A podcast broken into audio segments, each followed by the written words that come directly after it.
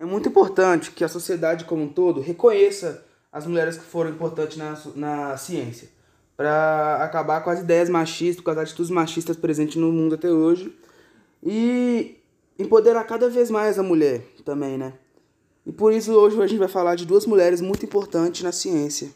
A primeira mulher que vamos falar dentro da ciência é Rosalind Franklin. Ela nasceu em 1920 na Inglaterra e era de uma família influente judaica, e desde muito novinha se dava muito bem em aulas relacionadas à ciência. Rosalind já sabia que desde seus 15 anos que gostaria de ser cientista, o que foi uma ideia contrária de seus pais, pois eles acreditavam que apenas homens conseguiriam se dar bem em estudos relacionados à ciência e que ela deveria estudar serviço social, assim como a maioria das garotas estudavam na época. Mas, mesmo contrariando seus pais, Rosalind seguiu seu sonho e, em 1941, se formou em, em Ciências da Natureza. Após quatro anos de se formar, Franklin conseguiu seu PhD, ou seja, o último e mais alto nível de acadêmico recebido por um indivíduo em sua profissão. Ela conseguiu através de uma pesquisa sobre a porosidade do carvão. O trabalho de Rosalind sobre o carvão lhe abriu portas para estudar estruturas moleculares de outros objetos, indo do grafite ao RNA viral e culminando na descoberta da estrutura do DNA. Entendendo mais sobre seu trabalho e o porquê dela ter sido injustiçada. As mulheres ainda eram desvalorizadas na academia nos anos 1950 Apenas homens tinham permissões de usar os restaurantes da universidade. Havia diversos estabelecimentos voltados apenas para um sexo. Neste contexto, o comportamento dos cientistas a respeito de Franklin não era surpreendente, mas mesmo assim chamava a atenção o desprezo apresentado por seus colegas de laboratórios em cartas reveladas recentemente. Mesmo com todo o desprezo que Rosalind passou, ela não desistiu de seu trabalho. Entre 1951 e 1953, ela chegou muito perto de descobrir a estrutura do composto orgânico.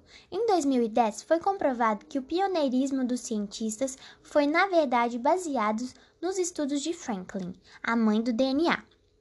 A britânica fez os melhores registros fotográficos da estrutura até então, usando técnicas de raio-x.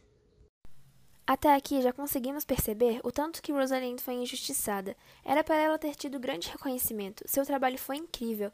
Mas infelizmente não foi o que aconteceu. Seu reconhecimento foi impedido pelo seu chefe. Ele era um biólogo molecular. Mais ou menos nos anos de 1950. Ele não aceitava a Rosalind como autora da, de sua descoberta. Ele queria ser o reconhecido, mesmo o trabalho não sendo dele.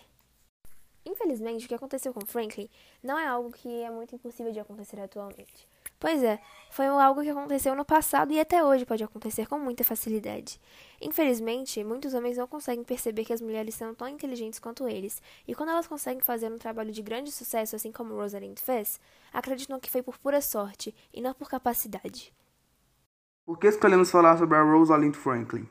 Como falamos anteriormente, Rosalind foi apelidada como a mãe do DNA, o que nos chamou muita atenção. Pois só com essa expressão conseguimos imaginar a importância que ela teve no desenvolvimento da ciência, fato que é comprovado quando falamos mais sobre seu trabalho.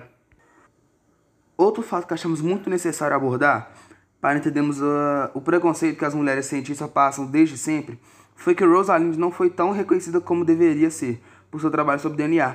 Como, com isso, acreditamos que a, percep a percepção de que as mulheres na já e ainda são muito, muito rotuladas em várias áreas de trabalho como, como incapazes de realizar algo que exige muita competência e inteligência.